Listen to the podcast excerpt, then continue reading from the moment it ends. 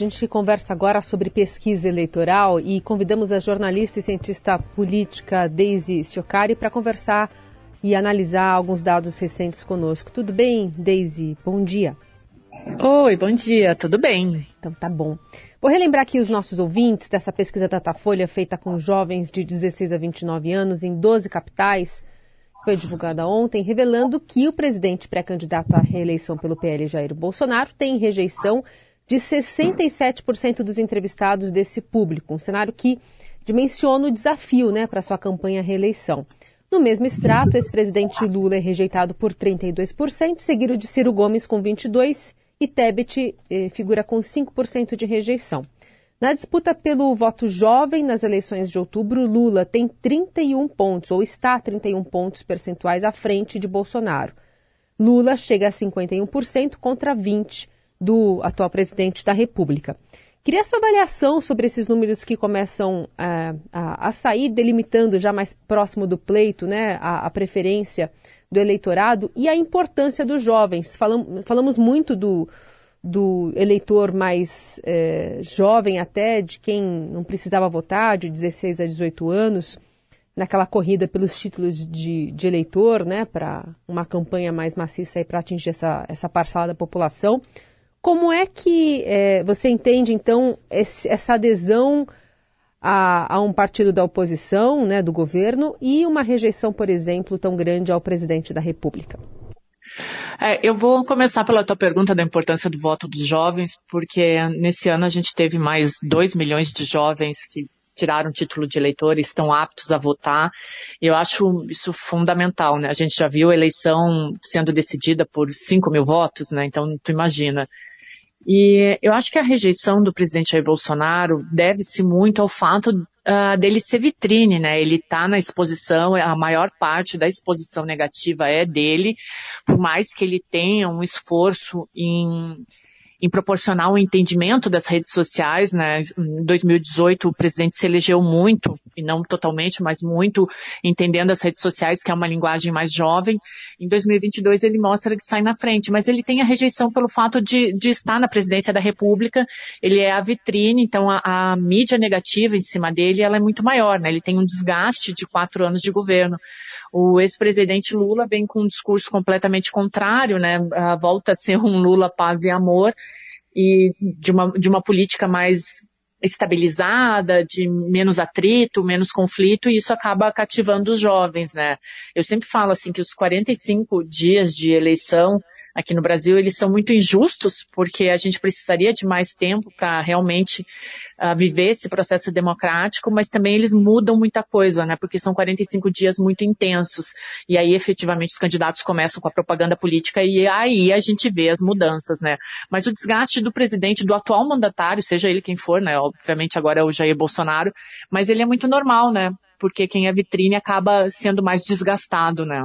O, o Deise, como é que um candidato ou candidata, na sua avaliação, lógico que cada pessoa é diferente da outra, mas como é que um, um candidato ou candidata chega num eleitor jovem que não tem, por exemplo, a, a, a, memória, seja para o bem ou para o mal, ele não tem Nossa. a memória. Pode, pode ter até informação lá do pai, da mãe, do avô, da avó, mas não a memória. Como é que se chega nesse eleitor? Sabe que eu estava, ontem ainda estava lendo uma pesquisa falando justamente da memória do jovem, nas eleições, né? Que isso é um, é um fato negativo, né? Porque realmente eles não têm. Mas eu, eu acredito que tudo vem da educação. Por que, que eu estou falando isso? Esses dias a gente teve uma discussão muito, muito intensa em sala de aula, falando que, ah, por que, que o jovem, o jovem não tem discernimento para voltar? Né? Mas por que, que uma pessoa de 50 anos tem? Nem todo mundo tem acesso a um processo de votação, a um, conhecimento histórico. Às vezes, aquela pessoa de 50 anos, ela está tão alienada quanto um jovem de 16 ou 17 anos, né? Eu acho que passa muito mais por uma construção social e de educação, né? É, quando eu era adolescente, e isso já faz muitos anos, eu tinha aula de ética, aula de moral e cívica, de política na escola, né? Então a gente tinha um conhecimento, aquilo era incentivado no âmbito educacional. Hoje a gente acaba resgatando isso através de pesquisas em, em sites, em redes sociais. Então, de forma alguma eu invalido o voto do jovem, porque eu acho que às vezes o jovem não tem tanto discernimento quanto uma pessoa de 50 anos. Uhum. Eu acho que precisaria rever todo o processo educacional, de verdade. Às vezes isso soa meio como um clichê, mas é só através de educação, na escola, em casa, às vezes a, o adolescente não tem a possibilidade de discutir política com os pais, porque os pais trabalham fora o dia inteiro, mas na escola deveria ter um processo que incentivasse mais o jovem a ir para a política. A própria eleição de diretórios uh, acadêmicos, ela é extremamente salutar para que o jovem comece a se inserir nesse processo político. Né? Então, acho que tudo não é um clichê, é fundamental, tudo começa com educação e de forma alguma como, como eu vi em alguns lugares, assim, de forma alguma invalidar o voto do jovem. Não tem a memória, mas muitas pessoas de 50 anos também não têm, porque simplesmente ou não tem tempo ou não tem interesse na política. Porque a política ainda é vista como uma coisa muito suja, como corrupta, como distante de nós. Uhum. Então isso atinge o jovem e atinge a pessoa mais velha.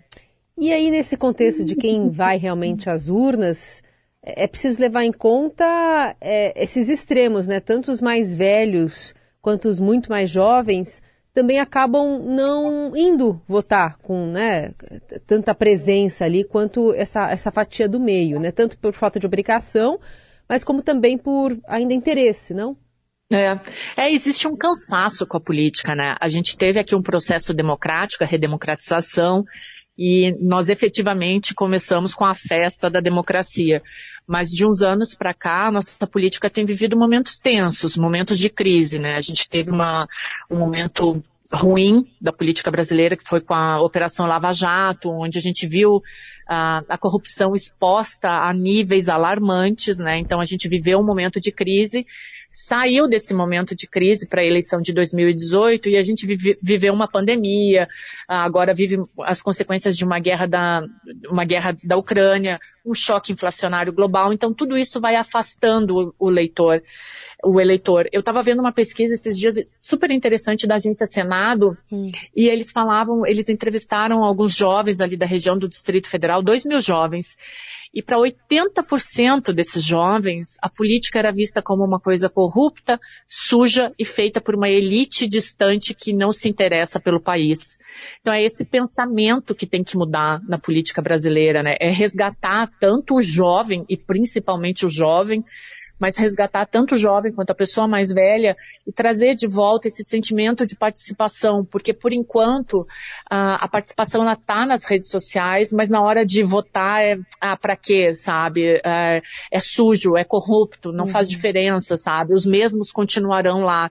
Então é uma mentalidade inteira que tem que ser alterada, né? Essa coisa de política é muito suja, ou, ou até muito difícil, né? Imagino vocês na rádio que trabalham com política o dia inteiro, ter que explicar para as pessoas, por exemplo, o que, é uma PEC, por que, que ela fere, por exemplo, uma cláusula pétrea. A gente tem que ir desmistificando essas coisas para as pessoas entenderem que não é um bicho de sete cabeças, que ok, tem os seus problemas, mas é através do voto que a gente muda muita coisa. Então é um, é um processo, é uma construção a passos de formiguinha, mas que tem que ser feito e tem que de novo começar nas escolas, tem que mudar esse o, o ensinamento no Brasil hoje a educação no Brasil ela está muito distante da realidade, né? Tem que reformular isso. E, e, acho que uma impressão que fica, especialmente nesse momento que a gente está vivendo, em que estão sendo lançadas pré-candidaturas, todo mundo está se alinhando ali para um projeto eleitoral agora para outubro.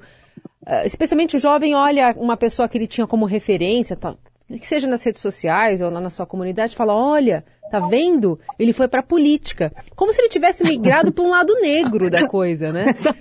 É um negócio, não é. como uma representante, alguém que está tentando ali, via democrática, é, talvez representar um grupo da comunidade, um grupo local ali, mas é, é quase, quase como uma traição, como você mencionou. É, isso é, isso eu estou rindo, mas é de desespero mesmo, porque isso é horrível.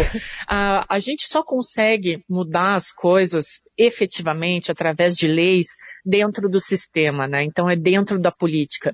Eu sempre falo assim, uh, sem política, sem comentários, né? Porque tu não consegue resolver nada na tua vida se tu não tomar uma posição, tudo é político. Então, quando as pessoas resolvem entrar nesse meio, é claro que é um meio difícil, é um meio que aqui no Brasil, a gente teve nas últimas eleições uh, uma renovação de 68% do Congresso. Só que quando tu olha esses números mais a fundo, tu percebe que esses 68% são os filhos, os netos e os sobrinhos dos políticos que já estavam lá. Então não é uma renovação efetivamente. Isso acaba passando para a gente, não nesses números, mas com a sensação né? O simbólico é putz, não muda nada nunca. E aí fica difícil, tu olha a política realmente como esses jovens dessa pesquisa da agência Senado muito bem falaram, tu olha como uma coisa distante, como uma coisa suja. Mas a verdade é que tu só muda através disso, é através da tua associação de bairro, é através do diretório acadêmico da tua escola, da tua faculdade, ou através efetivamente de entrar na política. A gente tem que parar com essa coisa de achar que as pessoas só entram na política para se servir dela, para usar em benefício próprio, né? A política tem que voltar a ter aquele sentimento de ser política feita para as pessoas, né? É, é, um, é, uma, é uma sensação coletiva e uma percepção que tem que ser mudada, né? A política não pode continuar sendo vista como uma coisa suja. E ela só vai parar de ser vista como uma coisa suja quando as pessoas começarem a participar também, quando elas começarem efetivamente a entrar. Pode falhar uma ou duas vezes, e falha mesmo, porque o esquema é muito complexo, mas tem que insistir, não tem outro jeito, não tem outro jeito. É, sentado em casa só postando em rede social é muito difícil. Então tu tem que efetivamente ter uma atitude e mudar isso. A política tem que mudar isso, essa coisa de ser vista como suja, né? Sim. O, o Deise, a gente tem lidado muito com as fake news, especialmente nesses últimos anos. É, a desinformação e ao mesmo tempo a facilidade de propagação disso. Então acho que todo mundo já ouviu falar da figura né, imaginária, vamos dizer assim, porque se fala muito do tio do Zap, da tia do Zap, que a gente associa sempre com uma pessoa mais velha. Eu queria, pela sua avaliação, uh, uh, como é que essa fake news pode capturar o jovem? Pode capturar da mesma forma que os mais velhos? Gente, vocês sabem que eu estou terminando um, um, livro sobre fake news e eu não vejo, dentro do que eu estou pesquisando, eu não vejo uma saída para isso, porque eu acho que o ponto é o que tu falou Uh, fake news sempre existiram, né? desde Aristóteles, isso sempre existiu, na Primeira Guerra Mundial foi muito utilizada, muito, mas o problema hoje é a velocidade de propagação, então não, não tem como tu barrar isso. E a nossa Constituição, ela não define o que são as fake news, né? Agora a gente teve, acho que foi no ano passado, ano retrasado, o inquérito das fake news, mas ele foi muito prejudicado porque nem a Constituição define o que é. Então não tem nem como tu combater e todo mundo fica suscetível, né? Esses aplicativos de mensagem hoje, de conversação, eles são um meio super eficiente para transmitir uh, notícias falsas. Não tem como tu barrar. Pelo que eu tenho pesquisado, pelo que eu tenho estudado, eu sempre digo isso, assim, em discussões de sala de aula, a gente pergunta muito, assim, os alunos perguntam muito, o jornalismo está morto por causa das redes sociais? E eu sempre falo isso, o jornalismo nunca esteve tão vivo. Porque eu realmente acredito, dentro de tudo que eu estudo sobre fake news, que a única forma de combater notícia falsa é indo nos meios tradicionais de comunicação, é, é, indo naquela rádio que tu confia, naquele jornal que tu confia e buscar informação. É deixar um pouco de lado uh, aquilo que, que eu quero que me satisfaça. Então, ah, eu tenho uma opinião a favor sei lá, do candidato A, eu só vou ler coisas favoráveis a esse candidato. E aquele jornal que eu sei que é um pouco contra ele, eu vou evitar ler. Não, sabe? É, tem que partir para reflexão, partir para o debate. E eu realmente acho que só o jornalismo nos salva das fake news. Não, eu, quando eu recebo alguma notícia que, que eu acho que é é estranho, qualquer coisa assim, eu sempre vou no jornal que eu confio, na, naquele jornal mais tradicional, porque assim, não existe uma faculdade de jornalismo à toa, né? Então acho que, é, pelo que eu pesquiso, gente, é o único meio. Não, não tem outra coisa, porque é inevitável, isso vai piorar, e agora a gente vem, uma, vem com uma campanha eleitoral, vai piorar, não tem como controlar manipulação de imagem, manipulação de texto. Então é, é ir no jornal, é ir naquela, naquela rádio que tu confia e buscar informação para ter certeza. E parar com essa coisa de querer acreditar uh, na minha verdade, sabe? Existe uma base de fatos real, então vamos, vamos atrás delas, não aquilo que eu quero me satisfazer, que eu quero acreditar que é uma verdade para mim, né? O Barack Obama tem uma frase que eu acho maravilhosa, que ele fala que o grande problema da nossa sociedade não, não é mais a gente uh, é quando a gente não divide mais a mesma base de fatos e quando cada um acredita na sua verdade. Uhum. não pode sabe? Tem que tem que dividir a mesma base de fatos e ela existe né? É a realidade. Sim muito bom, essa é a Deise Siocari, jornalista, cientista política, ajudando a gente a entender um pouquinho melhor essa, esses jovens né, que vão às urnas agora em outubro e a preferência delas nessas pesquisas apresentadas agora. Deise, muito obrigada, viu? Até a próxima. Até a próxima, bom dia.